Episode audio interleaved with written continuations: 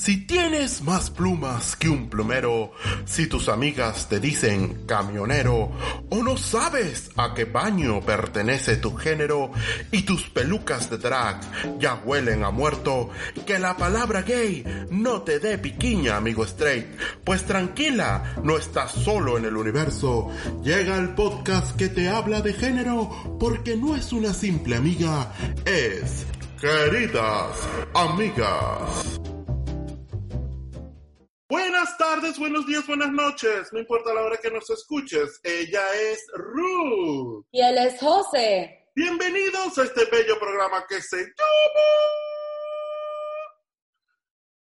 Queridas amigas, como en saliendo, o no sé en qué parte de la pandemia ya estamos, ¿no? Bueno, pero ahí vamos, mi amor. Mira, Happy Pride. ¡Happy Pride! ¿Sabes que este podcast está de aniversario también? Sí. Tenemos un año en esto ya, mi amor. Sí, Bueno. ya yo cumplo casi años, así que estamos en mes de Pride, mes de aniversario y mes de cumpleaños. Muy bien, muy bien. Mira, mi querida Ruth, este, bueno, muchas gracias a todos los que nos han escrito. Tenemos unos cuentos buenísimos. Hoy, por supuesto, como siempre, tenemos invitados especiales, pero esta es una invitada de honor. Mira, esto es que esta mujer venga a tu programa Lujo, lujo, lujo. de lujo, de lujo. Bueno, antes de entrar a la, a la a nuestra a- con nuestra invitada, vamos, ¿dónde nos tienen que escuchar, mi gente? Se tienen que suscribir y escucharse porque nuestro podcast sale todos los lunes en Spotify, iTunes, Google Play y Spotify. Y, Ya lo dije. Sí, y todos los que nos quieran escribir nos pueden a nuestro correo que es cuéntame todo, querida amiga, arroba gmail.com. Ahí nos escriben quejas, este, sus cuentos, todo lo que ustedes quieran. Nos escriben por ahí y nosotros, con mucho gusto, les respondemos. Y nos tienen que seguir Por Facebook iTunes y, e Instagram como... y Twitter Ay, bueno, y Twitter también. como arroba queridis amiguis. Muy bien. Y este programa llega por cortesía de arroba Eat Me Food. Si estás en Miami y necesitas tener un tipo de catering, por ejemplo, ay, vienen unos amigos esta noche, bueno, ya se está acabando la pandemia y voy a invitar a tres amiguitos. Recuerda el distanciamiento social. Ustedes agarran, llaman a la gente de Me Food, le dicen, bueno, mira, yo quiero que haya canapés, que haya este, un plato fuerte, no sé qué. Ellos los contactan a través de Instagram, ellos te van a mandar el menú, te dicen cómo va la cosa y eh, te llevan la comida hasta tu casa. Eh, recuerda, los puedes seguir en Instagram por arroba eatmefood, E-T-M-E food, y bueno, ahí tienen todo, es súper fácil. Y si estás en la gran Caracas y quieres, te antojas de postre, de, mm, no sé, unos chocolates, de todas esas cosas ricas que preparan, que a pesar de toda la locura siguen preparando en nuestro país, bello y hermoso Venezuela, pero si estás en la gran Caracas, tienes que seguir a la gente de arroba somos dulcear y en la web como dulcear.com y a ellos tú le pides lo que tú quieras y te lo llevan a tu casita. Y si estás fuera del país y quieres tener un detallito lindo con algún familiar, también ellos lo hacen llegar. Buenísimo. Ahora sí vamos con nuestra invitada especial, que no es otra que la mismísima Vina Rouge Bolaño. ¡Woohoo! Dame dos segundos. Estos son los problemas técnicos, querida amiga. Ahora sí. Hola. Bueno, Bueno. ¿qué ha pasado? Ay, Dios. Ahora sí. Listo. Hola, Vina, ¿cómo estás? Hola, mi corazón, ¿cómo te va? Bien, bien, bien, buenísimo. Bienvenidas a nuestro querido podcast. Una querida- Gracias, gracias, mi amor. Gracias a ti por tenerme, gracias a Ruti por tenerme en este programa espectacular, presente como la gente. Eso, eso. Exactamente. Mira, Vina, cuéntanos. Este, ¿te me escuchas bien? Sí, estoy teniendo un poquito de problemas con el volumen, pero no sé si es que tengo que conectarme a los audífonos. ¿Tú sabes qué? Vamos a hacer arriba en esto. la pestañita, eh, busca un Te, microfonito. te escucho, pero muy bajamente, entonces vamos a hacer un poquito modernas y vamos a poner los audífonos. Ah, ay, perdón, dame un segundo. Problemas técnicos, tú sabes, ahora con lo de la pandemia, todo esto tiene que ser eh, conectado y en video y bla, bla, bla. Déjame hacer el Bluetooth. Dale, dale, tranquilo. Para conectarme. ¿Y ahora sí nos escuchas? Ahora sí, Perfecto, muy bien. Bueno, Vina, cuéntanos en qué estás ahora. Bueno, para los que no saben, Vina es, bueno, yo creo que la showgirl de Miami. Esta señora, esta muchacha, no la vamos a decir señora porque señora no te mes. bueno, no importa, eso sé que ser señora. señora, solo señoritas. Ella empezó, bueno, tú has hecho televisión, has hecho, bueno, eh, shows, has hecho muchas cosas en, el ámbito del entretenimiento. De hecho, tuviste hasta un programa de televisión en, una televisión local acá. Este, y te fue súper, súper bien. Y, sí, la verdad el, y el hecho es que eres una de las personas que, bueno, yo cuando te conocí, yo dije, wow, qué admirable esta mujer, todo lo que ha hecho este, a lo largo de su vida. Pero, este, em, ¿qué crees tú que te falta por hacer en, el, en toda esta cosa de, del entretenimiento? Del show business. Bueno, ¿qué me falta por hacer? O sea, Sí, o sea, primero que nada, bueno, quiero agradecerte a ti, a Ruth, ahora tomar este tiempo para agradecer a todas las personas que nos están escuchando en casita, que están tomando ese tiempo para participar en este programa, pues, de educación, de show, de business, de belleza, de, de humanidad, de igualdad, ahora con estos tiempos que tenemos que han sido tan fuertes y tan duros para alrededor del mundo, para las culturas, para los países, para todos en general. Creo que aquí no hay letras ni distinción de, de, género ni nada, simplemente ha sido algo muy fuerte para todo el mundo. Gracias a todos ustedes, gracias por estar en sintonía con este gran programa. A Vina Rush Bolaños, ¿qué le falta a Vina Rush Bolaños por hacer? Porque de hecho, ¿Es correcto mi corazón? Se me olvidó decir que tú eres hermosa. Yo he visto tus fotos en los ¿También? espectaculares. Sí, sí, sí. Sí, es cierto. O sea, tengo que decirte que una de las entrevistas que yo tuve hace mucho tiempo en, televisión, que por cierto, gracias por reconocer todas esas pues, cosas que yo he hecho, tanto en televisión como en teatros, como en diferentes lugares, una vez me preguntaron que me decían, Dina, ¿qué se siente tener las dos carreras más hermosas y deseadas de una mujer? Y yo volví a ver, yo me quedé, ¿cómo? O sea, las dos carreras. Sí, toda mujer desea ser artista y toda mujer desea ser hermosa? y fue una pregunta muy fuerte. Y entonces ahora que tú me preguntas qué le falta a Vina Rush por hacer, te voy a ser sincera, aparte de la bendición de Dios de haberme otorgado el ser hermosa, el ser artista, el ser una vocera para esta comunidad que tanto lo necesita. Y te voy a decir, tanto la comunidad como la gente afuera que está en casa criando niños, que no saben dar tal vez un consejo, yo creo que lo que me hace falta ahora como artista, como mujer, como hermosa, es seguir dando la voz de apoyo y educación para tantas personas que todavía no comprenden lo que es la igualdad de amor en el ser humano. Exactamente. Tal cual. Eh, entonces, yo creo que la misión mía todavía me falta, tengo una visión, no sé si se va a poder lograr, pero sí verme sentada enfrente de niños, de padres, que puedan encontrar en mí un libro abierto para que puedan preguntar dudas que yo puedo aclarar basado en la experiencia de vivir como una mujer que yo creo ha vivido LGBTQABCDE hasta la Z. Ok, y esa es la filosofía de, de, queridas amigas. Aquí todo el mundo es bienvenido. LGBTQZWXY. Lo que sea, aquí no hay letras. No, exacto. Mira, Vina, este, mm, tú, tú sabes que en estos días estaba surfeandito por Amazon Prime, me encontré con un bello documental que se llama South Beach in Hills.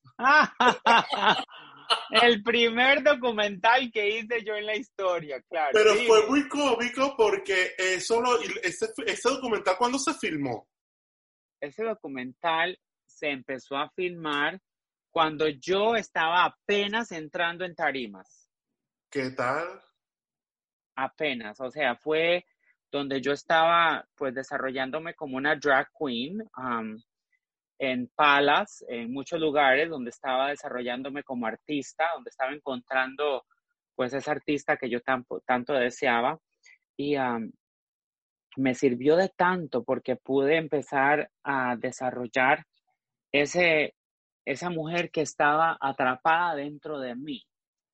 Y fue poquito a poco descubriéndose, aprendiendo tanto en negación, porque muchas veces hasta lo negué, y, y, me llevó a ser la mujer que, que soy hoy. Fue el primer documental que yo grabé en mi vida.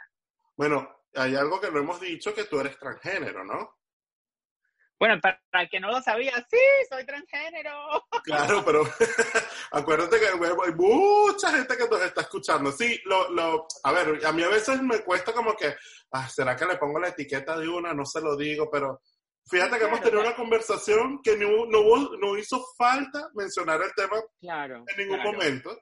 Y eso es lo que yo quiero que algún día la gente eh, logre, que no tengas que decir, ay, fulanita es tal o fulanito es tal y fíjate, quiero que es posible, queridas amigas, tener una conversación con alguien sin tener el prejuicio de decir, wow, ¿qué es esto que está Claro, de estar, exacto, de estar etiquetando por lo que tú eres. O sea, al final de cuentas, tú eres lo que tú quieres ser, un ser humano que se desarrolla en la sociedad dando pues beneficios y, y, lo que sea, o sea, no, ¿por qué estar poniéndote un nombre? Tú eres esto, tú eres el otro. No, yo soy una mujer, sí, yo nací siendo un niño y descubrí que pues estaba atrapada en ese cuerpo que no era para mí y hice lo que tenía que hacer para llegar a cumplir mi meta y ahora soy una mujer hecha y derecha con mis metas y logros y, y bueno, y la belleza del corazón, que es lo que más importa. Al final de cuentas puede ser lo que se hace exteriormente, pero en ese corazón lo que tú dejas, siempre he dicho y es mi logo, dejando huellas y no cicatrices.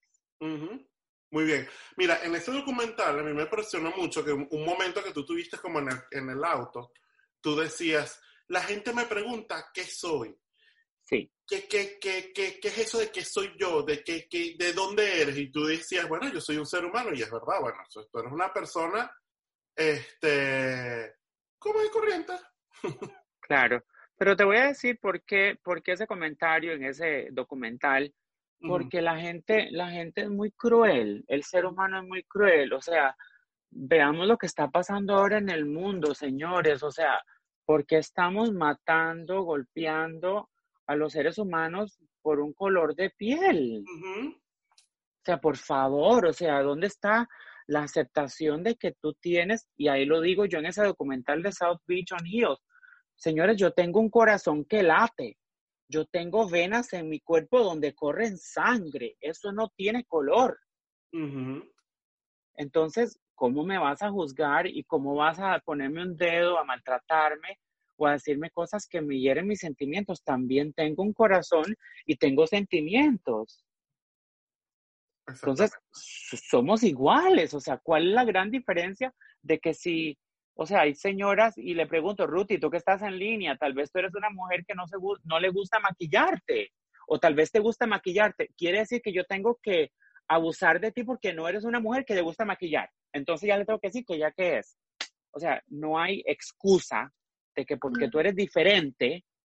La excusa, no, la excusa nunca, a ver, el hombre inventó la excusa eh, y con eso se, se mm, escudriñó. Sí, se, se escuda.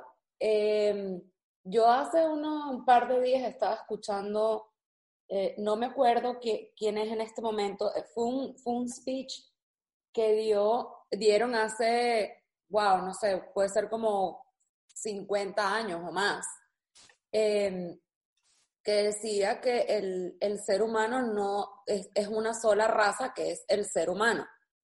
Em, pero el tema de los prejuicios siempre ha existido desde el principio de, todos los tiempos. Eh, es, absurdo pensar que, que, el mundo ha avanzado hasta el día de hoy. Estamos en el siglo XXI y siguen pasando estas cosas. Yo, yo sencillamente no lo entiendo. Y, es algo que yo siempre he hablado con José. Las etiquetas las pusimos nosotros. es que no existían. Es lo que yo siempre he dicho. Ahí viene la flaca, ahí viene el gordo, ahí viene la fea, la bonita, el alto, la bajita. Son cosas que hicimos nosotros mismos, lamentablemente. Correcto. En vez de evolucionar, eh, no lo estamos haciendo. Y, y, es lamentable, pero eso es lo que se está viviendo. Y, y yo quiero pensar que los que somos mejores somos mayoría. Eso es lo que yo quiero pensar. Em, también. Yo, yo no, no pude tener la oportunidad de conocerte en persona, pero yo soy tan, en, algunas, en algunos casos soy tan, tan, tan inocente que tú te me paras enfrente, yo digo, ella es mujer. Yo nunca voy a pensar, mira, no, yo no, yo no trato nunca de ver más allá y no, como que no de ver, sino no indagar más allá. Yo vengo de una familia donde eh, sí hay gays y nadie ha, ha, discriminado ni nadie ha juzgado a nadie. Entonces, para mí eso es muy raro verlo. Es muy raro. Y aparte que siendo latinos tampoco entendemos el tema de los colores, de por qué tú tienes que ser racista y, y no sé, de verdad que es algo que no, en mi cabeza no lo comprendo. Esa es la realidad.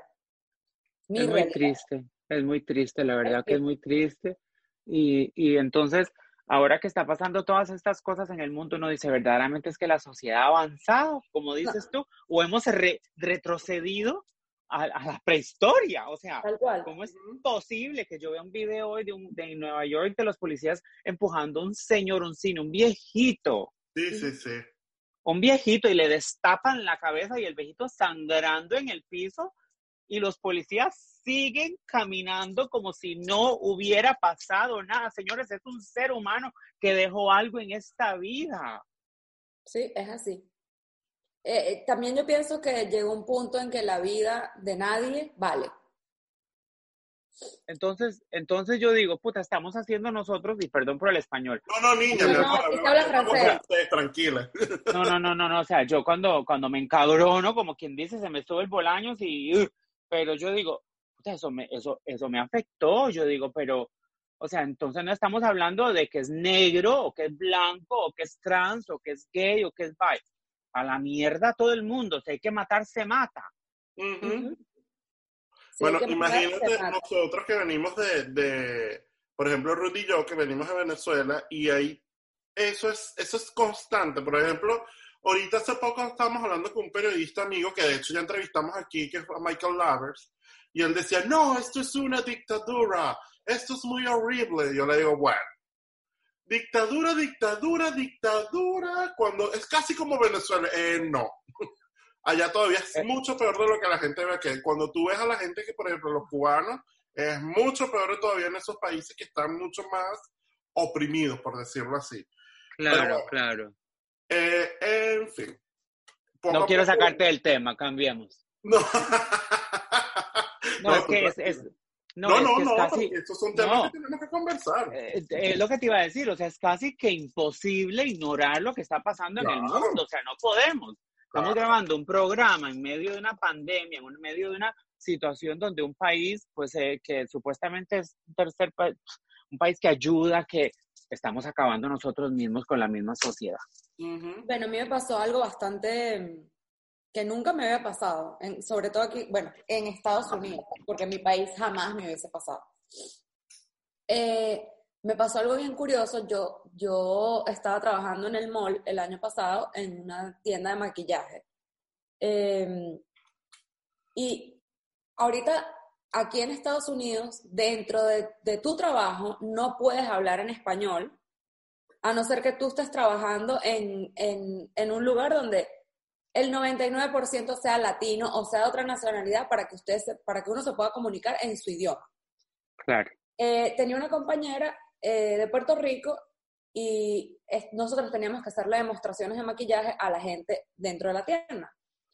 Y yo le, no sé, le pedí algo, le dije algo en español y a la señora que yo le estaba haciendo la demostración de maquillaje me dice, ah, ¿y eres latina? Y yo le digo, sí. Y me dice, es que por personas como tú, eh, este país se volvió en lo que se volvió. El tráfico, la locura, no sé qué, no sé cuánto. Y le digo, señora, fíjese que, que los inmigrantes son los que construyen países. Total. Y la mujer se quedó como que en el sitio. Porque aparte que, para ser honesta, a mí nunca nadie me ha hablado en este país en español, en español. Porque soy súper blanca y soy, o sea, tengo los pelos pintados de rubio. Entonces a mí nadie, porque tienen el estereotipo del latino, que el latino es es morena, pelo negro y eso. India, India, India, ese comentario. Mexicano. Porque para todo el mundo ser, ser latino es ser mexicano en este país. Saca pero, flecha, como dicen. Pero bueno, en fin. Bueno, señores, volvemos al tema. Disculpen que los he sacado de todo eso, pero bueno. No, no, no, no, no, niña. Tú tranquila. Vuelvo, vuelvo, te digo, este espacio es para eso, para discutir esos temas. Este. Y bueno, y, obviamente no podemos estar ajenos a lo que está pasando y sobre todo aquí en Estados Unidos que ha sido una explosión increíble. Lo único de verdad que yo estoy en contra es esa violencia excesiva cuando ya rompe la propiedad. Ah, no, no, ya, no, no. Ya hasta ahí, hasta ahí llega mi apoyo, porque eso es, eso es como que romperle cuando tú, cuando tú le traspasas con tus derechos, afectas a otra de esa forma, ya tú perdiste la razón. Entonces yo siempre soy, he sido muy pro de, y yo te he tirado piedra, yo te he quemado caucho, allá en Venezuela con esas protestas, mijo, te hicimos de todo, todo eso te lo hicimos. Pero lo que yo siempre evité era si era tirarle piedras a una tienda, entrar a saquear. eso me parece porque eso pierde tu, tu, tu pelea. No, ya, ya perdiste, ya perdiste los puntos enteros de, la, de lo que estás tratando de... Y ahí prácticamente le estás dando la razón contra quien estás protestando, porque entonces sí le estás diciendo, mira, yo estoy protestando porque soy un animal que es de verdad... Que, exactamente. Entonces le estás dando la, la, la razón al contrario. Entonces yo creo que y eso es una de las cosas que, bueno, yo como te digo, protesté y hice y deshice. Siempre había, mm, nosotros teníamos como una regla de que tú no podías acercarte incluso al, espacio personal de otra persona. Siempre tenías que mantener una distancia porque al momento que tú pasas esa distancia, ya tú estás agrediéndolo. Entonces es una cosa que siempre tienes que tener mucho cuidado. Es de los privilegios de, del respeto. Exactamente. Exactamente. Pero bueno, mira, Vamos a volver entonces a... Volvamos a Vina Rouge. Sí, ya, los tres tuvimos nuestro momento de rant, como dirían. Exacto. Sí, exacto. Pero bueno, mira, Vina, querida, tú sabes que yo la primera vez que te vi, este, yo estaba en el Miami Games Main Course y era una oh. presentación de Navidad y esta mujer llegó con un vestido de espampanante así todo pegado, morado, me acuerdo, con así corte sirena y se abría abajo como una española. que era algo así como un vestido, no me acuerdo, pero y esta mujer se puso a cantar, nosotros llevábamos como que ensayando esa canción, todos imaginándonos a alguien que iba cantando atrás. Este, y cuando llegó Vine, o sea, la cosa... ¡Era yo! Se comió todo ese escenario, todas esas locas se volvieron más locas aún. Era, fue una cosa, un espectáculo y entiendo porque, bueno, Anthony, el director del coro, me contó que en, en algún momento tú formaste parte de ese coro. ¿Cómo fue esa experiencia? Es correcto, mira, yo hace mucho tiempo, bueno, volviendo a las raíces de lo, lo, que yo he logrado, lo que yo he hecho siempre, esa parte artística de mí fue algo muy importante en mi vida, donde siempre estuvo activa y siempre estaba pues buscando cómo desarrollarme artísticamente, cómo, cómo lograr pues esa parte artística que todos o muchos tenemos. Y entonces me recuerdo aquí en Miami que una vez a siempre yo, como dicen, cantando en el baño, que no daba los re, do, re, mi, fa, sol en el baño, eh, me dijeron, no, hay un grupo espectacular de un coro que canta, que son gay, que bla, bla, bla. Aquel entonces, pues yo era un muchachito y yo dije, bueno, vamos a, vamos a tratarlo, ¿por qué no? Démosle la oportunidad de aprender. Y entonces me llevaron y efectivamente me hice parte de ese grupo tan espectacular de Miami Gay Chorus que hice bueno, logré audicionar, por así decirlo, varias veces e inclusive el último año que participé pues con ellos, tuve la oportunidad de ser pues la, en ese momento un muchacho que estaba en sí el papel se definía como un muchacho que estaba en las calles y que necesitaba ayuda y, y logré ser pues la parte principal donde, donde yo pues demostraba el talento de cantar y aprendí. Después de ahí seguí estudiando pues mi voz, etcétera, hasta llegar pues a cantar ahora con, con Emilio Estefan, que es mi padrino y, y participar en el entretenimiento. ¿cómo, es, eso? ¿Él es tu padrino artístico? ¿Te echó el agua? ¿Qué, ¿Cómo es esa relación? Bueno, te voy a decir... Yo que tú ah. pones fotos, mi padrino, mi padrino, yo. Sí, sí, ¿no? Y yo tengo, pues, por así decir, el privilegio, el honor, el orgullo, el, el, el, el no sé, lo que tú quieres decir. Um, yo, yo le llamo bendición. Para muchas personas es, pero yo le llamo bendición de poder llamar a Emilio Estefan Padrino porque ellos hicieron una competencia de alrededor nacional donde pedían artistas o una mujer, en este caso podía ser drag queen, trans, lo que fuese, que fuera la doble o que imitara a Gloria Estefan. Ok. Entonces yo, pues en ese entonces ya había adelantado mi carrera artística pues en muchos departamentos ya estaba trabajando en, en Palas, en los mejores clubs, por así decirlo, aquí de Miami. Aquí en Miami, exacto. Y entonces... Palas, ah, eh, Twist y Azúcar, ¿no? Yo estaba en Palas, Score. Oh, ok. Estaba en Score, todos esos. Bueno. Y entonces eh, yo he tenido, repito, la bendición, porque yo siempre digo bendiciones, nunca digo privilegio, bueno, privilegio y bendiciones de que llegué a ser una de las divas de azúcar, nombrando a Maritrini, Alexis Rodríguez.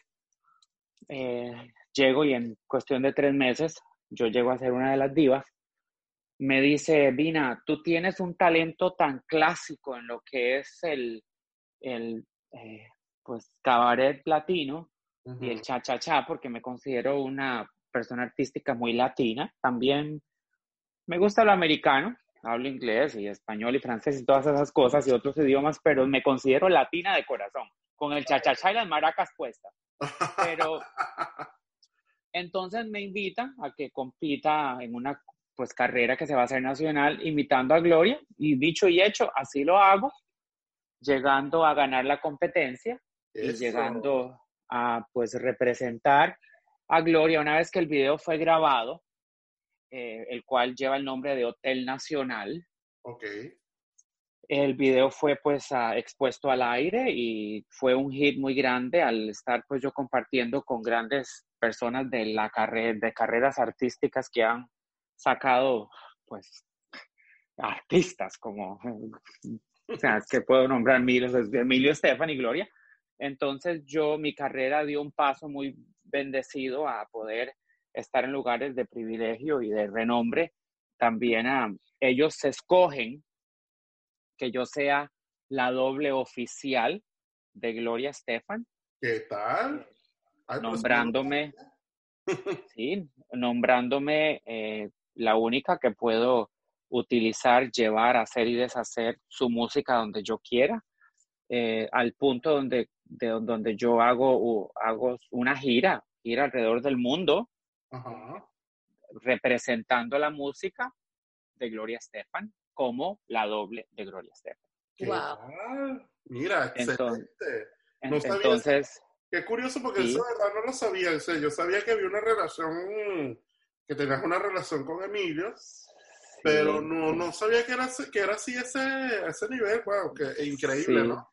Sí, yo, bueno, yo yo pienso que yo como persona humilde nunca me he japtado de poder decir que hasta, hasta el día de hoy soy la única que puede hacer y deshacer de la música y llevarla, representarla, cantarla, eh, porque ellos lo hicieron, lo nombraron, me dieron ese privilegio, me tocaron con esa varita mágica y representé en muchos gay prides que anduve en tour haciendo y deshaciendo en Fresno, California, Los Ángeles, Long Beach, Costa Rica, etcétera, etcétera, etcétera, el, el, pues el nombre de Gloria Estefan y su música. No obstante, bueno, después de que hago eso, pues recibo la llamada una vez más, Vine, por favor, te ocupamos este día, bla, bla, bla, donde grabamos ya película de Hollywood, donde ya yo paso a ser actriz con ellos, con Gloria, eh, con eh, ¿cómo se llama el cubano este que todo el mundo, las mujeres se derriten por él? Andy. Ah, no, no, el cubano es este, ah, ¿cómo ¿Cuál? se llama? Canela. Levi. William Levy. William, ay, Ah. William Papacito Levy. y conozco tantos, pero tantos artistas en la gran película de Emilio que se llama A Change of Heart, un cambio de corazón. Ajá. Y, y la relación siguió al punto donde ya no era artístico, sino ya empezamos a compartir amistad. Emilio y Gloria Estefan son dos seres humanos que han venido a dejar un legado de amor, un legado de aceptación, donde ellos nunca han o se han aprovechado del gran talento que han tenido, sino del gran corazón que Dios les dio. Tú sabes que yo siempre he dicho, yo soy The Royal Family of Miami. Sea, Miami Total. tiene una familia real y son ellos. Sí, ellos son Sí. una gente que ayudan literalmente a... O sea, yo nunca he escuchado a nadie en, este, en, en esta ciudad que haya tenido la oportunidad de trabajar con ellos y que tenga un comentario malo de ellos. jamás, increíble, increíble de verdad. jamás. De Bueno, hecho, hay una, hay una leyenda urbana que dice que hay unos cubanos que llegaron una vez en una balsa allá a Ocean Drive y Emilio Estefan parece que iba caminando por la playa y se los encontró y los agarró, los metió en uno de los hoteles de él y le, les dio comida. Oye, bienvenido a Miami. Y yo decía, bueno, qué mejor forma de entrar a este país que te reciba Emilio Estefan, ¿no? Bueno, No, no me, tuvimos la oportunidad de trabajar con Emilio y es súper, También. súper, súper. no me sorprendería, o sea, yo, yo, la gente a mí me dice, Vina, pero ¿cómo? O sea, ¿cómo, cómo una mujer trans, una mujer que tal vez ha pasado por las, imbalances, o sea, el bullying, lo que sea, va a estar tan allegada a tener el privilegio de entrar a cualquier propiedad, a cualquier fiesta, a cualquier alfombra roja y poder decir, yo soy la hijada de Emilio y Gloria Estefan y que haya una autorización para que Vina Rush pueda entrar a hacer y deshacer lo que ella quiera. Yo hace mucho tiempo yo dije, no, es que yo dije, o sea, es que es un privilegio, es un privilegio que hoy por hoy yo los puedo llamar, ¿cómo estás, padrino? ¿Cómo te va? Yo tengo una relación íntima, íntima total con Emily, que es la hija de ellos. Ujú. Bueno, y hoy le mandamos un saludo a Najid, que hoy está cumpliendo Najid 10 años de estar con la esposa. Ah, directamente aprovecho este espacio, el hijo mayor de Gloria Emilio.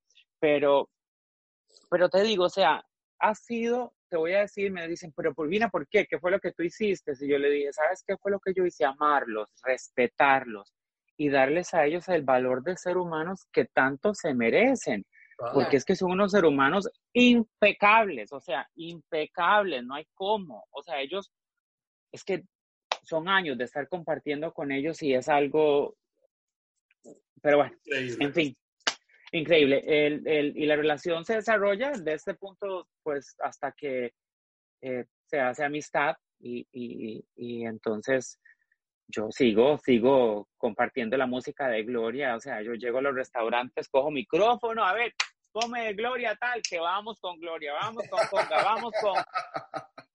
Y, y, y yo pienso que no es tanto muchas veces el talento, sino la energía y el amor que tú proyectas hacia el público, lo que te hace ser un artista inigualable. Claro que sí. Bueno, me, me, de verdad, oye, te quiero, no sé, expresar orgullo, porque imagínate, o sea, todo eso que, que, que o sea, tener esa confianza así como lo, como lo has hecho con ella, eh, con, o sea, con Emily con, con Emily, eh, me encantaría algún día poder entrevistar a, a, a Emily, Claro que sí. porque ella me Yo te- encanta, Emily, yo siempre he dicho, cuando yo la conozco, ella va a ser mi mejor amiga, yo lo sé. Yo sé, lo sé porque es para mí, ella es para mí, o sea, lo es, es mi mejor amiga y yo a ella, ella a mí me llama, me pregunta, Vina, ¿con quién estás? ¿Con quién te estás viendo? ¿Qué estás haciendo? Es la que ha estado encima mío de toda esta pandemia, eh, cómo te sientes, cómo, o sea, ni mi familia, o sea, marica, ni mi familia estaba encima mío así. Eh, bueno, para que tú veas. Mira, querida amiga, cuéntame algo. ¿Cómo ha sido la, la... Porque, a ver, yo lo sé, pero bueno, hay que preguntarte cosas que a lo mejor son obvias. Eh, tú eres, eh, tú llegaste a Miami desde Costa Rica o tú naciste acá? Yo nací en Costa Rica, nací en Costa Rica en 1978, estoy cumpliendo 42 años el 22 de junio, o sea, este mes. Eres Géminis, ¿no? No, yo abro cáncer. Cáncer. Ah, ok, ok. Sí, yo abro cáncer. y entonces, eh, nazco en Costa Rica, perdón, nací en Costa Rica. Eh, eh, creo que nací en una cuna de oro, en una cuna donde pues tenía económicamente absolutamente todo lo que cualquier persona pues desearía tener, pero desgraciadamente no tenía la paz de un hogar que fuera estable. Entonces fue un poco fuerte empezar a enfrentar cosas que un niño en ese entonces no debía pues enfrentar o no, no tuviera que enfrentar. Más sin embargo, lo viví, lo enfrenté eh, me hizo una persona muy fuerte, una persona muy luchadora, una persona que siempre que se pues ponía algo, alguna meta, lo lograba, debido a que pues tuve que llegar a ser padre y madre pues de, de mis, mis, hermanos, mi mamá. Eh, un hogar, bueno, en pocas palabras, un hogar hecho mierda, puedo decir otra cosa, donde sí, abuso, violencia, etcétera. A los nueve años, mi madre decide divorciarse de mi padre, el cual, eh, eh, nada, la relación, vuelvo y repito, era un fracaso total.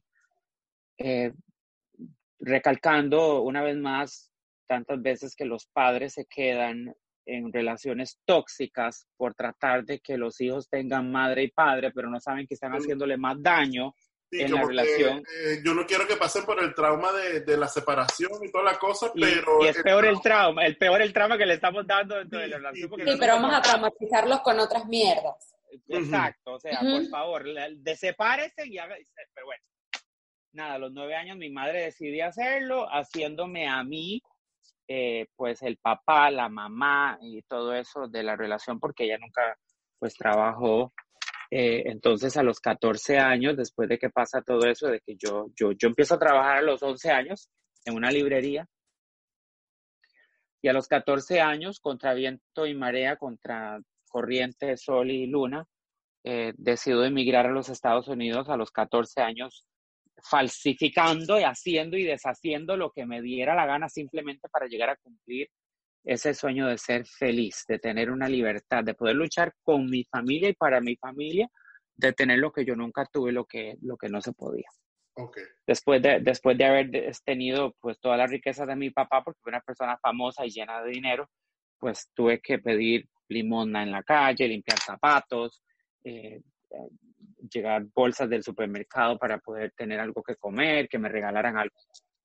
Así que lo logré, lo hice, vine a Estados Unidos a los 14 años, me fui para San Francisco, fui a la escuela, tenía tres trabajos y luché y luché y luché. No obstante, recordarles que en este entonces, cuando no tienen tantas cosas y responsabilidades como un niño de 16, 15, 14, no tienes tiempo para pensar en tu sexualidad. Claro. No hay tiempo para eso. Es para subsistir. subsistir. Tienes, que ser, tienes que subsistir, tienes que vivir, tienes que comer, tienes que ayudar. Entonces, bueno, eh, ahí la respuesta de que mucha gente me dice, ¿por qué no empezaste la transición más temprano? No tenía tiempo, tenía que comer, tenía que vivir, tenía que, sobrevivir en este No, y que eso es un proceso que, que, no, es, no es que tú te levantaste y dijiste, ¡oh, florecí! No, no, no, no, no, no, no, Porque muchas veces la gente, por eso es que hay mucho malentendido. La gente dice, no, pero este es un hombre con fama. No, mi amor, esto no es así. No, esto es que yo me levanté hoy y ahora en vez de José soy Josefina y no, no, no, no, no, esto es mucho más complicado. Esto es... la gente se pierde, se pierde. Sí, sí, sí, esto es de años, esto es una cosa psicológica. Entonces me imagino que todo el proceso que tuviste que pasar con tu familia también, este... Hasta el día de hoy. de cómo saliste del closet, nos lo vas a contar en la sección del programa, tranquila. Ah, ay, Dios mío, yo le digo a la gente, le digo, ay muchacho, Tú sabes cuántas veces yo he salido del closet y me vuelvo a meter y vuelvo a entrar y vuelvo a salir. No, no, no, no, no. Que con la última que yo te cuente a ti, tú te vas a quedar loco. Bueno, pero, eso me la guardas, me la guardas ahorita para cuando hagamos el cuento del closet. Mira, y este, y bueno, esa Dina, que es la, la Vina de hoy en día, como siempre decimos que nadie te quita lo bailado, este, es más fuerte, es más sólida. Tú, tú como, como mujer has tenido la oportunidad de darle consejo a otras chicas que estén pasando por el mismo proceso que tú. Wow, o sea, si yo pudiera decirte o demostrarte, eh, te voy a ser sincera, así en pocas palabras, tú sabes las veces que yo he querido salir a la calle, como cualquier otro ser humano, a ser loco, Ujú. A que me vean en fiestas, bailando, disfrutando, etcétera, etcétera. Y tú sabes las veces que yo he tenido que pensar de las muchachas, las personas que yo he cambiado, de las personas y la responsabilidad de que yo doy el ejemplo de lo que tú puedes lograr y saber que yo no puedo defraudar a ninguna de esas personas por la responsabilidad de llevar un ejemplo del cual tantos seres humanos pueden seguir y entender de que nosotras, las mujeres trans, también somos igual que cualquier otra mujer con responsabilidades, con trabajo, con, o sea, entonces, sí, he tenido la oportunidad de llevar sobre mis hombros y todavía la llevo muchas mujeres y hombres, porque esto no es, esto- el, el ser trans no es de mujer a hombre, sino también de hombre a mujer. Y, ah, y saber que, que yo he tenido la bendición de encaminar no solamente a la persona, sino a padres, que a pa- los papás se han comunicado conmigo para decirme, Vina, ¿qué hago? Mi hijo eh, está, quiere empezar hormonas, o mi hija quiere, y yo, señora, esto, esto, esto y esto y esto, y adelante. Y lo más importante, apoyo de amor y de igualdad en la casa. Y así ha sido. Entonces sí, he tenido ese privilegio y lo tengo todavía. O sea, que tienes tu, tu- tus hijas drag, eh, drag, no, perdón, mala mía. Tus hijas- Bueno, sí, también, también he hecho hijas. Yo tengo dos hijas bellas que yo hice. Ajá. eh, eran, eran niños espectacularmente hermosas y, y ahí están. Pero bueno, yo pienso que esos son momentos de la vida donde uno pues deja la bendición, da la manera pues de ser uno y, y- el karma, el karma. Uno paga el karma de regreso. Mira, eh, tú quieres, eh, a ver, esta pregunta no sé si será incómoda, no sé cómo será, pero tú crees que el drag, el hecho de que tú eh, trabajaste hiciste mucho tiempo drag con, con todas estas artistas ahí en, en, en el Palace y en todos estos clubs acá en Miami, eh, eso fue como que parte, o sea, eso te ayudó a- también a ti como a, a, a, a crearte, a, a, a- a identificarte más, o sea, fue el drag como que la, lo que la pieza que faltaba para que tú terminaras de decir, bueno, Oh, sí, no, no, no, o sea, sí. Uh, de hablando am, honesta y directamente, si no hubiera sido, bueno, ahora yo le agradezco a American Airlines, la compañía por la cual yo ah, pues trabajo y, y vivo en este momento como aeromoza, porque ellos tenían un programa que se llamaba Lips en Wings Foundation, que era un programa de hombres que se vestían de mujer, tratando de ayudar a la gente que se estaba muriendo de SIDA dentro de la aerolínea y es donde Wow. yo tengo la es donde yo tengo la iniciativa de empezar a trabajar eh, como una como una draga por así decirlo no en Ujú. ese momento donde yo digo bueno voy a hacer a Celia Cruz y voy a hacer eh, pues, personas que en ese momento tal vez yo me sentía cómoda haciendo conforme se fueron dando los hechos de un artista y ahora voy a usar palabras de psicología en la terapia que yo tuve que llevar terapia que tuve que enfrentar, terapia que tuve que sanar. Eh, el muchacho que yo era usa el ser draga como puente, como, como rampa, como escalón, para poder liberar la frustración que llevaba por dentro de hace mucho tiempo de poder ser la mujer que siempre fue. Y donde explotaba, donde se veía toda esa frustración en la tarima. Entonces, el Wow. ser draga El ser draga fue, y son palabras psicológicas, el paso más fuerte que este muchacho utiliza para poder llegar a ser la mujer que soy hoy. O sea, el poder expresar a la gente, y por eso es que Vina Rouge, la artista, Vina Rouge, la, la que admiran, la que quieren, dejaba a la gente con la boca abierta cuando estaba en tarima, porque ella representaba, porque ella, she delivered, ella eh, um, demostraba, proyectaba la mujer que siempre fue. Entonces era un, sé qué te puedo decir, era un, cualquier cantidad de... Un torbellino de emociones. Era como una bomba de tiempo. Así mismo lo usó la psicóloga, era una bomba que explotaba cada vez que se montaba en una tarima. Claro, era una bomba. Entonces, imagínate la fuerza y, lo que la gente veía era, wow, ella, está, ella es espectacular. Claro. Todo lo que hace era, era divino porque, porque se, era hecha. Y así fue, o sea, en, en el segundo documental, volviendo a los documentales que yo grabé, en el segundo documental, uno de los documentales que, los documentales más adorados de mi vida, que fue El Gran Sueño de Vina Rouge por Aquí y Ahora con la gran productora Teresa Rodríguez en Univisión. Se destaca y se describe paso a paso el encuentro de lo que fue Vina Rouge como artista con Vina Bolaños, la persona, la hermosa, la, la, la. Entonces ahí puedes encontrar eh, el cómo ella se va encontrando poco a poco y se da cuenta de que, de que el artista la lleva paso a paso a descubrirse como mujer. Y es fabuloso. Y es una historia espectacular, o sea, yo misma, yo la veo, yo veo, yo digo, o sea, wow, o sea, y, soy yo. Claro. Y soy yo, yo digo. Marique, qué bolas. yo digo, puta, o sea, qué historia, qué historia más linda, linda, o sea, espectacular. Y... Mira, hay una cosa que a mí me, siempre me causa curiosidad, eh, y sobre todo con el drag, cuando yo veo estos shows como el de RuPaul, bueno, básicamente es el único que hay, y está el otro de las hermanas estas que claro, claro. Pero cuando yo veo estos shows, yo siempre veo que ellos dicen como que el, es que el drag me libera y son y tú lo ves cuando están como que en esa parte del confesionario que son súper tímidos, son personas claro, claro. y cuando se ponen en el drag es otra cosa totalmente entran en papel.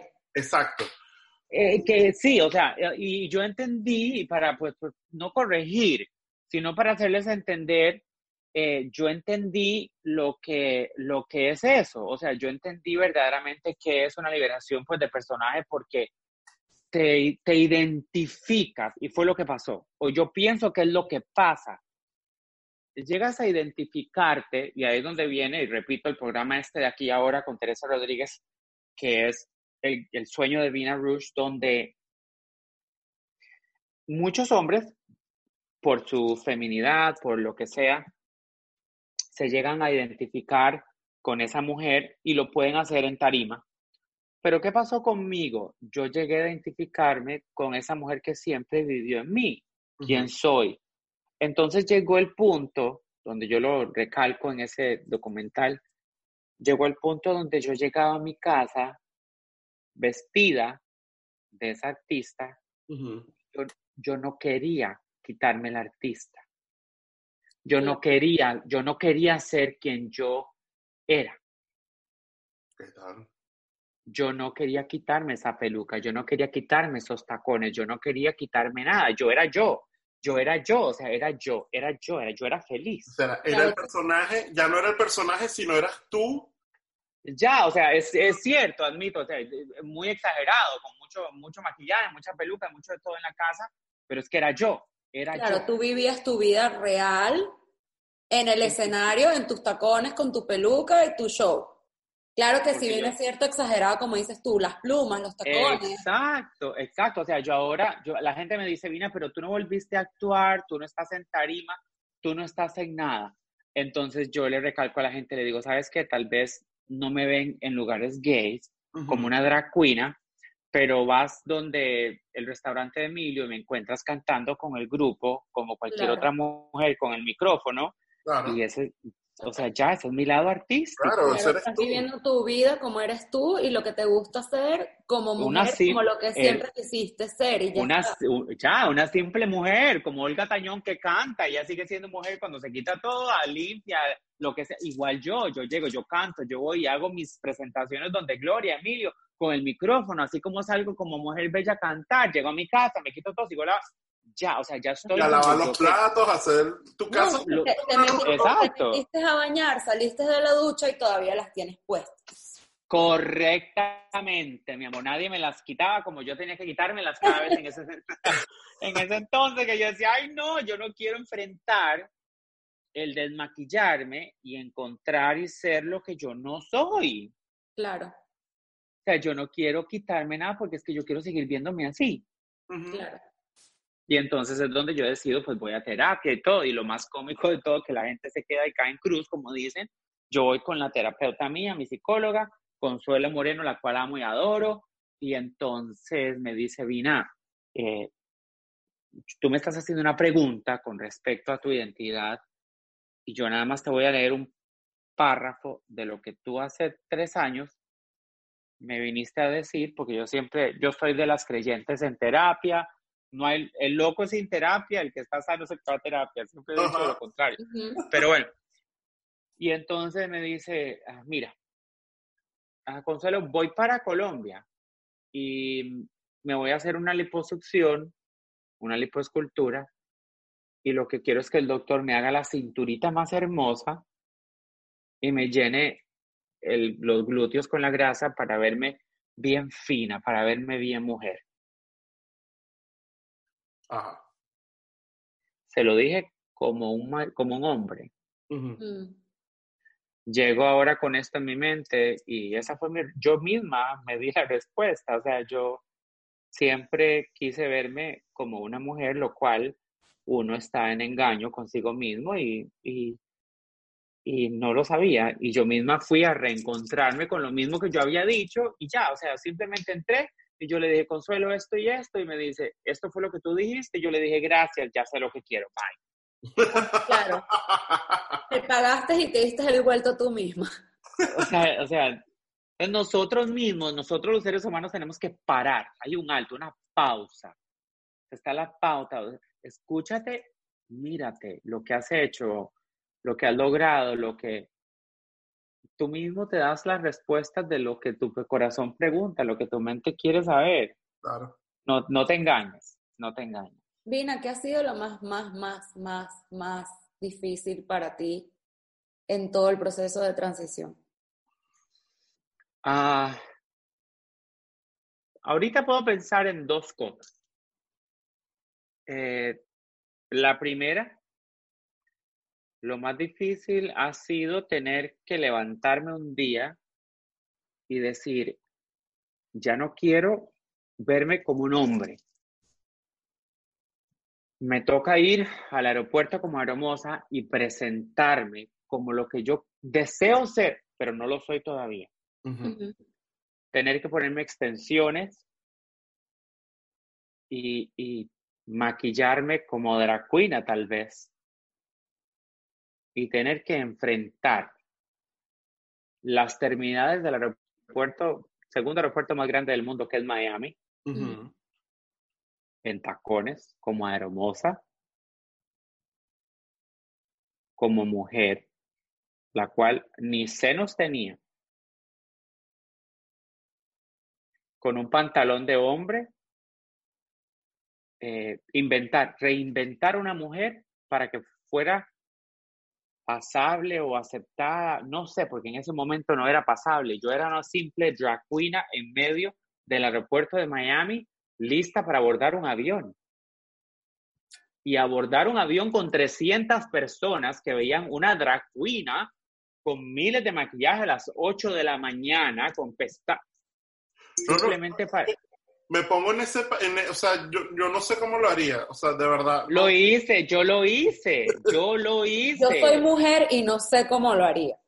Yo lo hice, yo caminé las tarimas, yo digo las tarimas porque fueron unas tarimas a abordar un avión y decirle a un pasajero, bienvenido a bordo, Wow. a sabiendas de que estaban viendo una payasa. ¿Qué tal? Pero, Una, era una payasa, o sea, yo no tenía senos, yo no tenía feminiza, femini- nada, feminidad en mi cara, era un hombre, yo tenía barba todavía. chan, chan. Y después tener, no solo eso, tener que coger un carrito y caminar enfrente a tu cara a decirte, would you like something to drink? Claro. En la cara. Y tú lo hiciste. Yo lo hice. Manita, tienes cojones. ¡Bravo! Ya. Tienes y, ya no los, cojones. y ya no los tengo, pero sabes que en ese momento los tuve y bien puestos. Y me los puse en el pecho. Por eso es que ahora que me ven a decir a mí que no se puede, que tengo vergüenza, que no. ¿Sabes qué? Anda a mamar. Vayan a la mierda en fila Se india. me van a la mierda cualquier cantidad de pendejos. En no decir. india, como digo yo. O sea, entonces, entonces es donde yo ahora hoy como una mujer realizada, que se desarrolla, que hace y deshace, cuando yo veo, y ahí viene el, el segundo ejemplo que, que voy a mencionar, y fue, fue, porque ahora en una tercera etapa de mi vida, tercera digo yo, o la cuarta, la quinta o la sexta. Eh,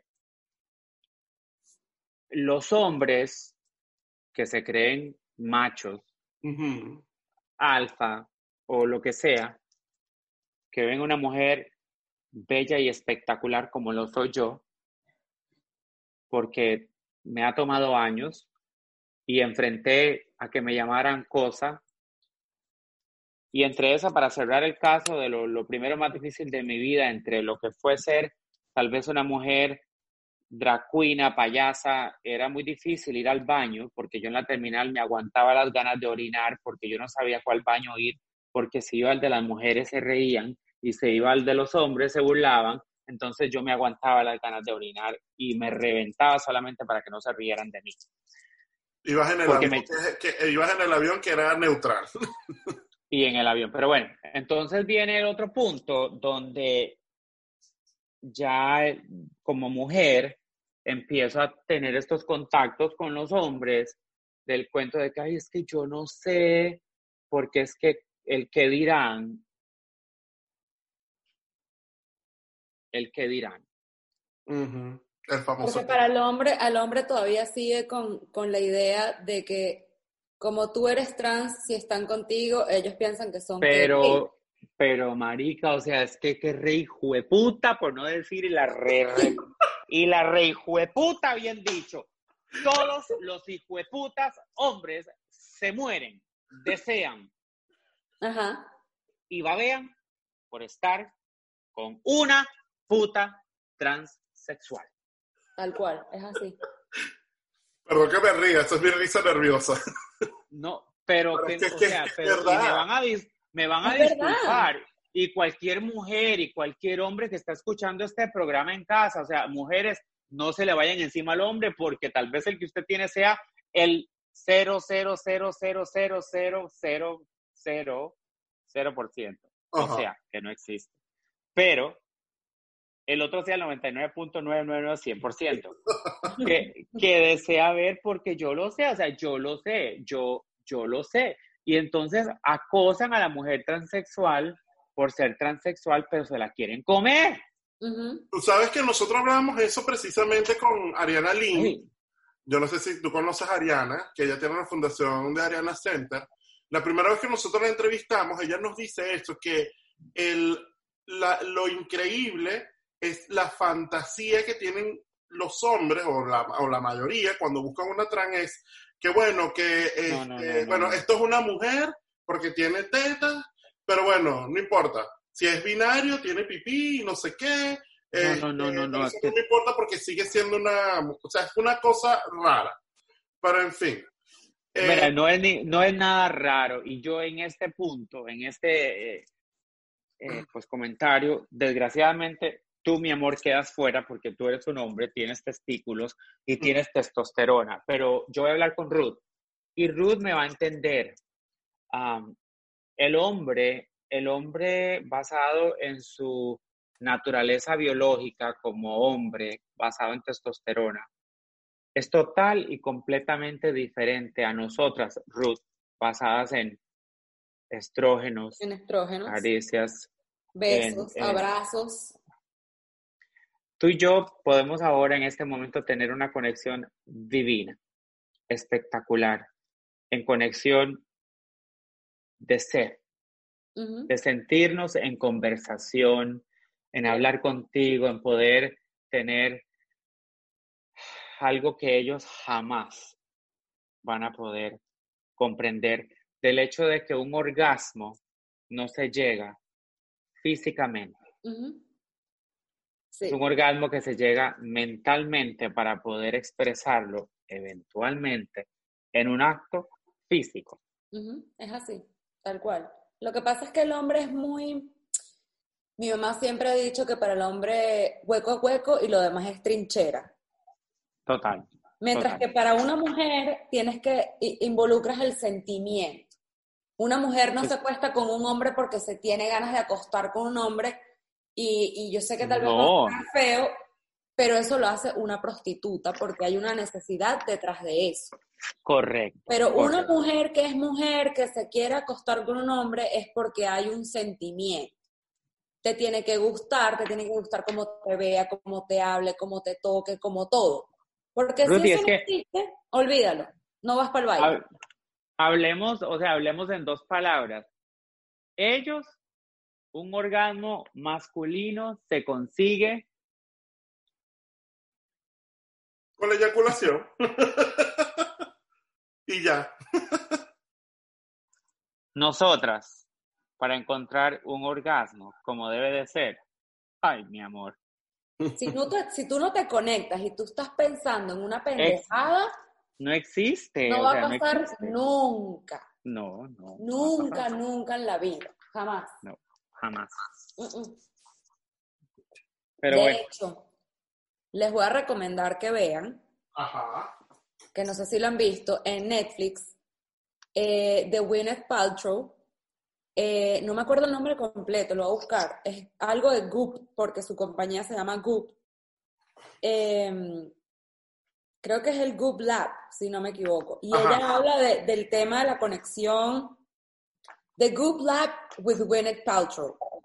Ella habla de la, ahí hay son seis capítulos nada más y hablan del tema de la conexión eh, que tiene que haber eh, de la sexualidad de la mujer, el orgasmo y todo eso Incluso hablan de, orgasmos de 20 y 40 minutos que yo dije, ¿what? Me dio un paro cardíaco. Sí, ahí morimos nosotros. Ahí nos morimos nosotras.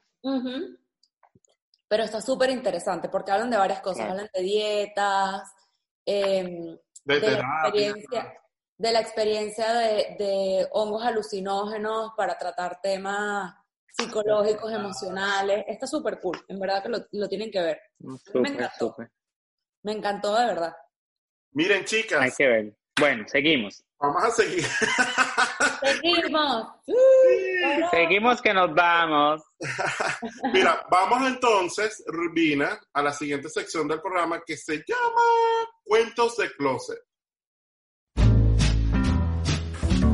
Amiga mía yo sé con quién te besabas secretamente bajo la lluvia.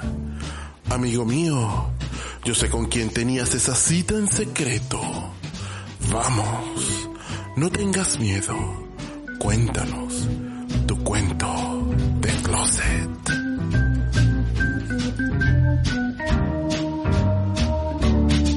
Bueno, Vina, Cuéntanos tu cuento de cómo saliste del closet, que me acabas de comentar que tenías otro cuento, lo último, que entras y sales, entras y sales, ¿cómo es eso? Ay, Dios mío, a ver, empecemos. ¿Cuál, o sea, qué salida tú quieres? ¿Cuál entrada, cuál salida? O sea, tienes que decir. La salida triunfal. Han sido todas. Pero mira, vamos a hacer algo. La, vamos, porque me imagino que esto, o sea, como es todo un proceso, ¿cuál es la salida, tu salida del, cro- del closet que hoy en día ves y te da más risa? Ay, el ser gay. Dale, cuéntame esa. Ay, yo, yo, o sea, esa es la que más risa me daba porque, o sea, era algo, ¿qué te puedo decir? Eh, yo, yo, yo tuve mis novias espectaculares, nunca se me olvida que yo siempre fui, como quien dice, eh, eh, un, un, me llevaban eh, rabia mis amigos cuando en la, en la escuela y todo, porque yo siempre me llevaba con las mujeres más bellas de- del barrio, de todo. Entonces, el ser heterosexual para mí en ese entonces no hubo ningún problema porque yo tuve las mujeres más bellas que yo quise tener en ese entonces. No obstante, se sabía que, bueno, el muchachito tenía ciertos ademanes eh, afeminados que contribuían a- a- al, ser gay, por así decirlo. Pues pasa el tiempo y nada, o sea, eh, él no dijo nada, yo nunca expresé el ser gay, más un día después de haber llegado a Estados Unidos, etcétera, y todo eso, eh, yo nunca dije nada, simplemente fui y me teñí el pelo, ese blanco que están usando ahora todo el Ajá. mundo, que se pone el platito. Yo me achicharré el pelo, me puse unos pantalones campana espectaculares, me agarré y me amarré una, una camiseta del cuerpo divino. Siempre tengo que decir que Dios me ha bendecido pues con un cuerpo lindo. Entonces me iba de lo más bien y llegué a la casa de mi familia. Ya. Y nunca dije nada, ya. O sea, o, o captan o captan. O sea, volviendo al tema, inconscientemente, y repito, para que se recuerden, que fue algo muy mujer. Las mujeres, Ruth, y tú me puedes entender, cuando nosotras pasamos por algo muy fuerte en la vida, lo primero que nos da es el pelo, el cambio de look. Sí, totalmente. El primer rastro de que yo no actué como un hombre gay, sino como una mujer rebelde, Pintarte el pelo es lo primero que haces. bebé, Ruti, fue lo primero que yo hice. O sea, yo, aquello fue que yo me, me decoloré el pelo de una manera tan soberbia, tan... Y yo, sí, o sea, yo, ¿qué es lo que nos hacemos? Nosotras hacemos eso ahora. O te cortas el pelo. Cuando las mujeres nos dejan lo primero que el haces es- pelo. O si no te vas a pintar las uñas de un color que en tu vida te las pintaste. Nada, o sea, somos, retamos, retamos, no- nosotras mismas nos retamos de lo que somos. O sea, si yo nunca he andado con el culo afuera, ahora me lo voy a pelar. Eso iba a decir, te vas a poner una cosa que tú en tu puta vida te habías Me puesto. la había puesto, pero ahora me la voy a poner. Porque me da la gana, porque quiero ser rebelde, porque le voy a demostrar al mundo que yo puedo hacer eso y más Y todavía. más. Entonces, ahí, ahí viene el primer ejemplo de la identidad que yo tal vez estaba ocultando, que no, ¿me entiendes? Bueno, entonces pienso que, bueno, eso ha sido, ya después de la transición, ya de, de gay, eso fue el tiempo que yo fui gay, de gay a, a, a mujer, se Tú dio eres pues straight, con ¿no? lo- O sea, tú serías straight hoy en día. Por decirlo así. yo te dije que te iba a soltar una bombita al final, pero Ay. tú, no te- tú no estás No tienes esperando. paciencia, vale. Bueno, está bien, pues, está bien. Qui- quiero, quiero que quede bien claro, Ajá. quiero que quede bien claro el comentario que hice, que tú me hiciste, que yo nunca, nunca, que yo recuerde, nunca tuve problemas con tener una novia. Ajá. Yo nunca tuve nada en contra de la mujer. Yo tuve relaciones con mujer que fueron exitosas, fueron total y completamente divinas. O sea, yo tuve las mejores y las mujeres más bellas del barrio. Cuando yo llegué a Estados Unidos, yo duré con una novia por dos años, prácticamente año y medio, y tuve que dejarla porque yo tuve que irme para Texas, etcétera, etcétera, etcétera. No obstante, la identidad, recordemos, y voy a repetirlo, y que estas palabras le queden en la mente a todo el mundo. Tu identidad como persona no tiene nada que ver con tu sexualidad. Repito, para las personas que no entienden, la identidad como persona expresa cómo quieres verte, quién tú eres, cómo tú te sientes cómodo, cómo te visualizas, etcétera, etcétera. Ese eres tú, tu estilo de, de vestir, tu estilo de, de, de ser. Eso no te hace y te califica o te describe como lo que tú eres en cama, sexualmente. El hecho de que tú eres un hombre con... porque esto, esto hay que ponerlo en, esas palabras hay que ponerlas en, en granito. Repito, y ahora que bueno, nosotros nos vemos, para las personas que están en casa escuchando esto, tal vez ustedes no nos ven a nosotros, pero nos pueden buscar en Google y, y repito, ahora me toca a mí, si quieren saber quién es Vina Rouge, pueden nada más poner en Google el nombre Vina Rouge con doble N, V-I-N-N-A-R-O-U-G-E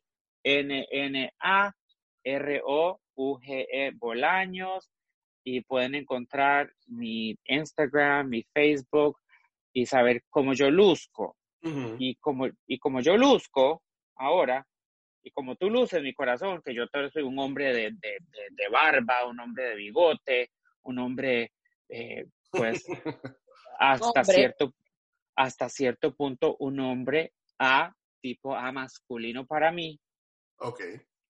no me hace a mí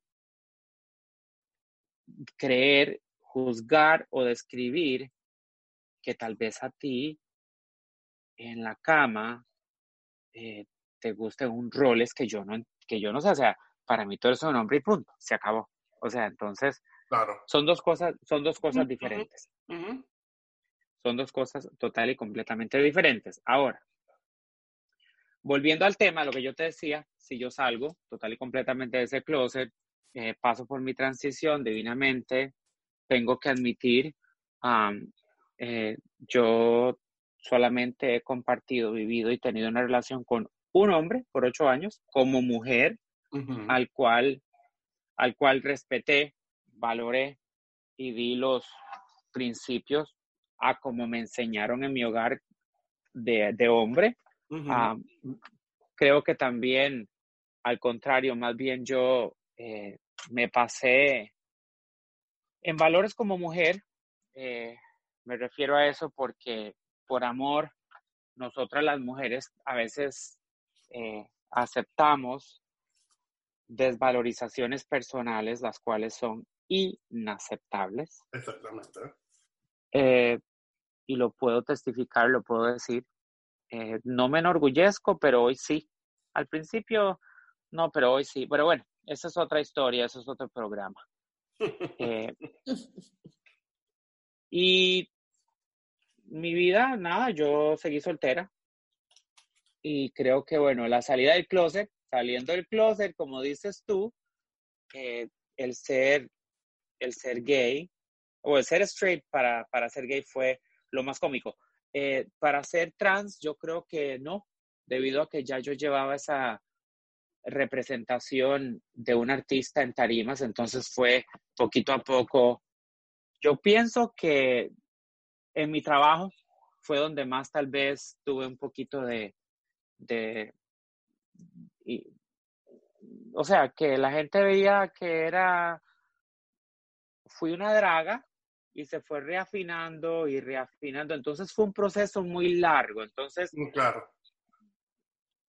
Y ya, y ahora creo que lo último, que yo sí estoy loca, eh, porque yo misma digo, pero, opa, o sea, o- o sea, sí, y aquí va, o sea, la voy a soltar, ya, yo pienso que ya yo pasé por todas las letras de L, E, B, G, T, Q, V, C, H, del abecedario, Ajá. y repito, no somos nada. Eh, yo, por primera vez, hace, hace dos meses, hoy por hoy, eh, tenía una muchacha que había conocido hace 12 años y medio y yo empecé a salir con ella, empezamos ahora con la cuarentena a compartir y a compartir y a compartir y me di cuenta que yo simplemente soy una mujer bisexual. Está bien. Estoy considerada, me considero hoy, me enorgullezco de poder decir que yo y elegí hoy por hoy estar con una mujer, la cual me llena, me tiene loca, me fascina, me río con ella, no tengo absolutamente nada de reto con lo que es la masculinidad. Ruth creo que puede entenderme eh, el hecho de ser, de tener ternura, delicadeza, eh, y aún así darme cuenta de que yo sexualmente puedo estar plena también con eso. Entonces, otra vez salí del closet. y entonces, y le digo, o sea, y, y, ahora le dije, yo le dije a Juliet, yo le dije, porque ella se llama Juliet, solo yo no puedo creerlo, o sea, ¿cuántas veces voy a tener que salir del hijo de puta closet? O sea, Vina Rouge, la mujer, eh, hay una tipa que se llama la de las mil voces, tú eres la Vina Rouge, la de los de mil closets. De la mil, sí. Esto está buenísimo. Bueno. O sea, y yo, o sea, yo no, te los, te los, te los confieso, o sea, muchachos, o sea, y Ruth, o sea, yo, es algo que se, o sea, se dio inesperadamente porque, o sea, y tanta desilusión de esos hombres, los que estén escuchando, esos hombres en casa, o sea, les voy a decir una cosa, yo amo al hombre, el hombre para mí es tan bello y tan importante, pero ¿por qué se han destruido tanto? ¿Por qué se han autodestruido tanto para que nosotras las mujeres no tengamos fe en lo más mínimo de saber de que ustedes pueden representar a una dama, a una mujer como se debe. Entonces, la alternativa es buscarnos nosotras mismas, como me dio ahora, porque ustedes nos han llevado al límite del, del no aceptar, o sea, del, sí, sí, y, y te juro, o sea, no tengo problemas sexualmente con ella, me satisfago, no es igual, es algo total y completamente diferente. O sea, no... Como diría la canción de Mecano, nada tiene de, especial dos mujeres que se dan la mano. Y, y es, es, o sea, no sé, es que es algo diferente. O sea, una relación con una... Yo nunca, nunca he sentido la curiosidad de estar con una mujer, pero sí tengo amistades que son, o sea, muchachas que son lesbianas, obviamente, y es una palabra que a mí no me gusta, a mí no me gusta la palabra lesbiana. Sí, eso suena, eso suena tan tosco y tan feo. Suena horrible. Yo siempre que me refiero a una mujer que es lesbiana, prefiero decir gay. Eh, yo, no, yo creo que es porque también el machismo que nosotros en, Latinoamérica nos han sometido de que es tan feo ser, una, ser lesbiana, que suena horrible. Es horrible, o sea, no, no, no, no, y es fatal. Y, la risa es que yo le digo a Julie, yo le digo, Julie, es que yo no me siento lesbiana.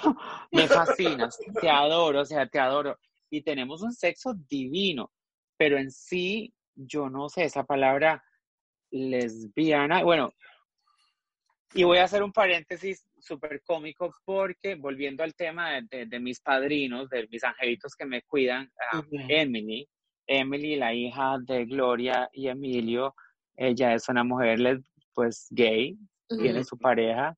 Y entonces ella siempre está encima mío chequeando con quien yo comparto mi vida, quién está conmigo, debido a que me cuidan montones y, y quieren que yo esté feliz. Y entonces la última yo la llamo y entonces estamos hablando y le digo, Emily, es que tengo que decirte algo. Y me dice, es que, es que conocí, es que yo conocí a alguien, una muchacha, no, yo no dije una muchacha, una persona muy especial, eh, estoy muy feliz, muy contenta. Y lo que más me gusta, estoy muy estable, estoy muy, o sea, no hay ese, y entonces se ríe y me dice, ¿estás bien? Y yo, sí, pero es que si te digo, te vas a volver loca. Y me dice, yo no creo que yo me voy a volver loca, aquí la loca eres tú. Y le digo, yo creo que sí. Y le mando la foto y me dice, yo sabía que estaba saliendo con una muchacha, yo sabía. Y yo, ¡ay! Y me dice, bienvenido al mundo lésbico. Y le digo, ¡ay, no me digas eso! Le digo, no, no me digas eso, que yo no soy lesbiana. Y me dice, ay, pero te gusta la muchacha. Y yo, sí. Entonces me dice, entonces es lesbiana. Y yo, que no.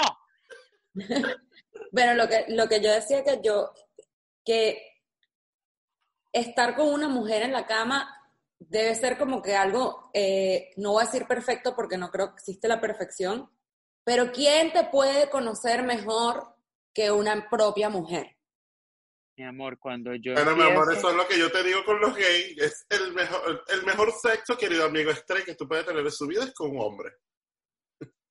Es que es porque- increíble O sea, yo buscar la, o sea, eh, o sea, en cuatro palabras, es buscar la misma raza.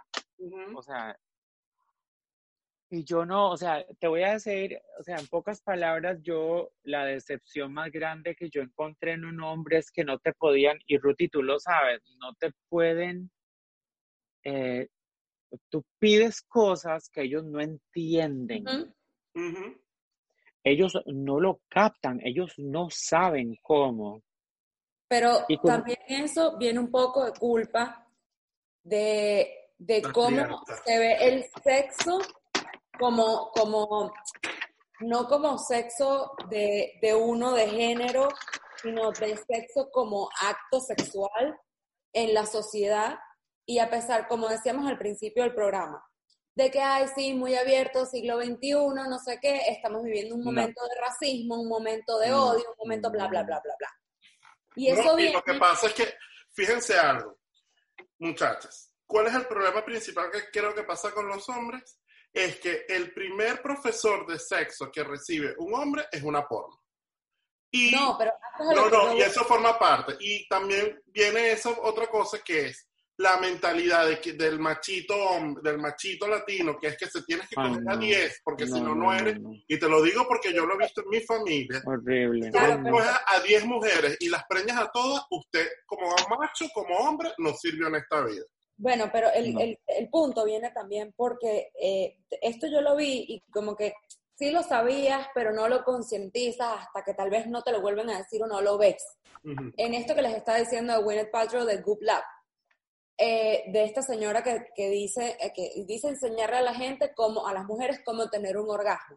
Que ella dice como le pregunta a las mujeres como que tú nunca te la has visto o sea tú nunca te has agarrado un espejo y te lo has puesto entre las piernas y te has visto y no y es por ese tema de, de del machismo de que los hombres y las mujeres ven pornos y entonces se hacen cirugías para que se les vea como las las pornos no saben que hay distintas formas y vienen distintos colores y en distintos tamaños, y es porque la mujer tiene algo como que un cassette metido preconcebido de que ella está para complacer al hombre, y son muy pocos los hombres que dicen que quieren complacer a su pareja, a su mujer, a su novia, a su lo que sea, y así en, de, eso se refleja en todo, en que la mujer siempre juega un papel como de sirvienta, en que la mujer es la que se tiene que aguantar no tener 25 hijos y no tener ni un solo orgasmo. Entonces, bueno, eso viene de tiempos mileniales. Bueno, pero si no, Otro programa, si nos vamos por ahí, nos vamos por otro show. otro programa. Total. Bueno, vamos ahora con la sección que más luz le da a esta vida, porque hay que destacar algo que eh, ustedes no nos están viendo, pero durante toda esta conversación, Vina se ha ido maquillando. Y desde, desde que comenzó esta, esta, esta conversa, hasta ahorita que ya se está poniendo la pintura de labios, yo de verdad he visto la transformación, pero como la experta aquí de maquillaje y cosas es Ruth, entonces Aunque vamos. no lo crea, Lo que pasa es que esta está, esta está en modo cuarentena, ni, ni un, parece un macho, ni, ni un, ni un lápiz. nada. Este, vamos entonces con la sección que más belleza le da al mundo, Rutilandia. Más de belleza que vendedora de cosméticos por catálogo. Con ella no hay ceja mal sacada ni pestaña postiza mal pegada. Llega el terror de la base empegostada con ustedes, Rutilandia.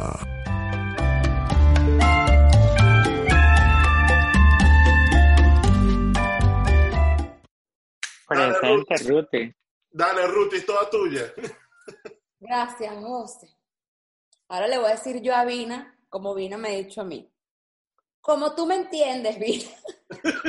Claro que sí, claro como que tú sí. me debes entender. Aunque ahorita que me estás viendo no lo parece.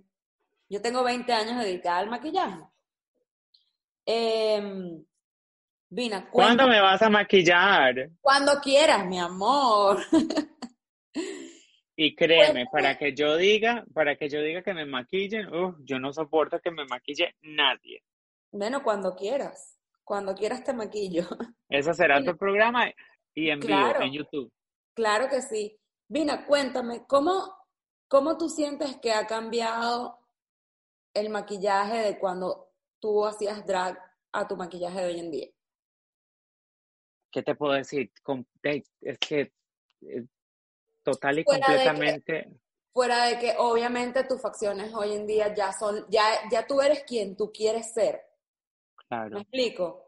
Pero, Claro. o sea, como que, ¿en qué tú sientes que ha cambiado? Tal vez como que tú me digas, mira, eh, yo antes me ponía demasiado concealer, o me ponía poquito de esto, o no sabía hacer X. Bueno, yo pienso que verdaderamente todo tiene que ver en lo que es conocerte a ti misma. Yo sabía, sabía, y, eh, basado en el programa previamente, que cuando yo tenía esas facciones tan bruscas, tenía que ver de qué manera me las suavizaba. Y eso Claro. tomaba, eso tomaba, yo, yo, o sea, era brocha y rodillo de Home Depot. Friso, friso, friso, friso. O sea, to- o Te sea, ves que- total. o sea- estamos hablando de que sí, yo tenía que darle duro a esa cara y pulir para poder suavizar una quijada que tal vez era cuadrada de un modelo de, de, de, de Tom, de Hilfiger, de, de estos, ya tú sabes. Pero bueno, claro, conforme vamos haciendo eh, cirugías de feminización y hormonas y tratamientos y, y láser y etcétera, etcétera. Yo he pasado por dos cirugías, yo creo que muy drásticas, donde mis huesos han sido total y completamente alterados a la máxima expresión de cortar con, o sea, cortar Sí. eh, 3, 4 centímetros de hueso, o sea. Y tengo que decirte también sacar frente, arrancar huesos frontales, o sea, yo sí he pasado por cirugías donde yo al regresar a sentarme a un espejo, yo digo, ¿a quién estoy maquillando? ¿A quién yo voy a maquillar? Claro. porque era, to- era total y completamente otra cara. Entonces, secreto de belleza, tienes que encontrar, saber y reconocer las facciones bellas que tienes para resaltarlas y las otras a esconderlas. Esconderse. Pero en lo que es maquillaje, sí he tenido la oportunidad de ir moderando hasta el punto de hoy, por ejemplo, que siento que me di fuertecito porque va a salir con mi hermano en la noche. De noche, Eh, claro. Entonces, sí, me, me apliqué un poco más, pero jamás puedo comparar, nunca. Ahora te digo, si yo tratara de hacer un maquillaje de tarima draga en mi cara, me siento total y completamente incómoda. O sea, claro. no me hallo. Pero sí, ha ¿Tienes cambiado de una secreto? manera. ¿Tienes algún secreto que quieras compartirle a la gente? No sé, como que, por decirte, yo llego a mi casa, me quito el maquillaje, me pongo esto y esto y esto, o me hago unos masajes faciales, o tienes algo que quisieras compartirle a la gente. Bueno, ¿cremas o maquillaje? ¿Cuál de las dos? La que quieras. Bueno, entonces, mujeres, ah, primer secreto, no se dejen el maquillaje en la cara nunca por más cansadas que estén. Número uno, eso es básico. Jamás el maquillaje, jamás se deja en la cara. Eso es inaceptable. Ahora, hidratar la piel después de que pasa por un proceso de shock, porque yo siempre he dicho, si yo saco mi piel llena de esta mierda todo el día, la pobre piel está diciendo, quiero respirar. Entonces, lavarla bien y ponerle aceites que la hidraten rico, aceite de coco, que es tan barato, póngaselo en la cara entera, eh, si es así. Ahora, si quieren algo un poco más caro, eh, la hidroquinona es una crema muy espectacular, que por cierto está aquí cerca de mí, que la tengo. Eh, es una crema pues que nivela pues el pH de la, de la piel y entonces nosotras que padecemos de cambios hormonales por la regla y por la menstruación, etcétera, etcétera. Y yo sé que muchas de ustedes dicen, pero ¿qué sabes tú de eso? Bueno, yo sí tengo que pasar por un proceso mensual de balances de hormonas, lo cual yo soy inyectada, ustedes lo producen naturalmente por los ovarios, etcétera, etcétera, pero eso nos hace que la piel pues le salga un barrito, se ponga más aceitosa, etcétera, etcétera. Entonces la hidroquinona ayuda a montones, mezclada con eh, retina A. No obstante, eso es en la noche, porque durante el día el bloqueador solar tiene que ser primordial. Gracias. Es verdad. Gracias. Por favor, por más que quieran, por más que quieran, el bloqueador solar primordial. Y en las manos también. en todo lado. O sea, y señoras y señores, bueno, no señores, no, señoras, muchachas, jóvenes, por favor, el cuello es parte de su cara. El cuello es parte de su cara, por favor, no se maquillen solamente la cara, el cuello es parte de su cara. Y el escote. Bueno, si tienen un vestido que lo está enseñando como el que yo tengo ahora, tienen que maquillarse el escote, o sea, eh, es que es- si les van a ver, no les van a ver solo la cara, les ven el cuello y le ven las tetas. O sea, Y que bueno, mira, en la vida real primero te van a ver las tetas y después la cara. O sea, exacto. tienes que maquillarte las tetas, mi amor. Entonces, o sea, entonces escuchen y aprendan, o sea, no juegan, no jueguen de todo, o sea, ya por la cara. Entonces, ay, esas mujeres que salen a la calle y parece que se pusieron una máscara. Sí, yo se les- ve, No, se se toman les- una foto y quedan blancas y el cuello se, negro. le- se les ve la línea de esa cara, la mandíbula hacia el cuello como si hubiera sido así, que se pasaron Windex con, con cloro y es una línea. O sea, no, no hagan eso. No, y dígame esa moda de los tampoco así. 90 que se echaban iluminador en los ojos y parecían, se tomaban una foto y parecían unas No, no, todas. No, no, Horrible, no, no, eso no tiene nombre. Pero bueno, ese por el lado de lo que es ética, yo creo que, eh, y cuidado de la piel. Ahora, ¿secreto qué? ¿Secreto de maquillaje? Si quieres. Hay un secretito mío que yo siempre, pues, comparto, que es algo muy lindo, es algo práctico, pero, y es la base. Hay dos maneras que yo coloco la base en mi piel y lo puedes hacer a favor o en contra. Yo siempre le digo eso, lo haces a favor o en contra. La base es un producto que se hizo para que la piel sea, pues, tapada, por así, para que cubra la piel uniforme. Entonces, si lo haces en contra, el consejo mío para todos ustedes allá en casa es que cojan la esponjita que van a aplicar esa base y la mojen, la mojen con agua. ¿Por qué? Porque la base es contra agua. Entonces, al mojar la esponja con agua, la esponja va a rechazar la base cuando la coloquen en la superficie, colocándola en la piel, haciendo que llegue a estar en un estado uniforme sobre la piel. O si no, las que son, tal vez no tienen dinero para una esponja así, como las que usamos nosotras o lo que sea, que yo tampoco, yo a veces me da, por ejemplo, hoy, eh, la base tiene la ventaja de que como es contra agua, se coloca con la temperatura de la piel. Entonces, colocas la base en la carita y utiliza calentando tus manos, los mismos dedos, para que ella vaya entrando en los poros de la piel y quede total y completamente uniforme. Yo siempre he dicho, no hay mejor esponja que el calor de tus propios dedos. El mejor, Bueno, la mejor herramienta para maquillar son tus manos. Exactamente. Es la mejor. Bueno, Vina, muchísimas gracias. Oye, Gracias, estamos Vina. más, más que agradecidos. O sea, esto ha sido un arco iris, un abanico de, de- de emociones, de cuentos, de cosas.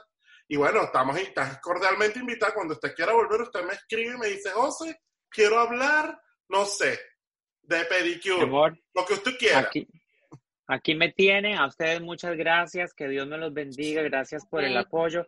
Gracias por contar conmigo y que la gente en casa quede satisfecha. Y si quieren otra cosa, que te escriban, que nos escriban y ahí estaremos en contacto. ¿Cuáles Claro. son tus redes? Repite las redes para que la gente lo quiera, Una vez quieran más. verte y quieran seguirte. Si quieren seguirme, si quieren escribirme, pueden hacerlo bajo mi nombre V-I-N-N-A-R-O-U-G-E, E, Vina Rouge. Pueden nada más hacer Google y ahí te van a encaminar para el website, Facebook, Instagram, Twitter, etcétera, Vina Rouge y me encuentran en cualquier lado. Ay, mira, agradecido aquí del infinito y más allá, mi amor. Muchas gracias. Igual, mi amor, gracias a ustedes. Espero que la hayas pasado Estamos en contacto.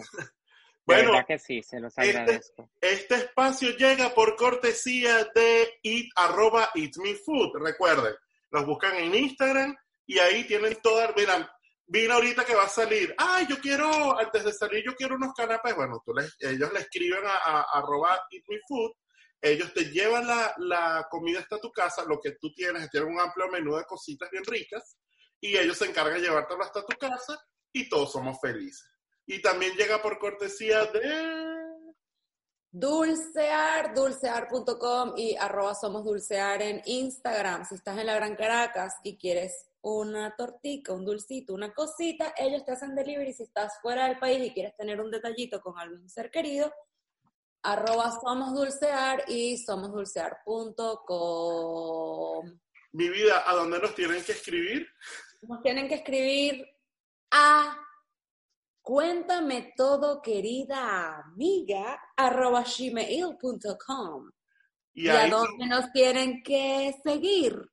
A todas nuestras redes sociales, Facebook, Instagram y Twitter como arroba queridas amigas. Y no olviden suscribirse para escucharnos todos los lunes en Spotify, iTunes, Google Play y iVoox.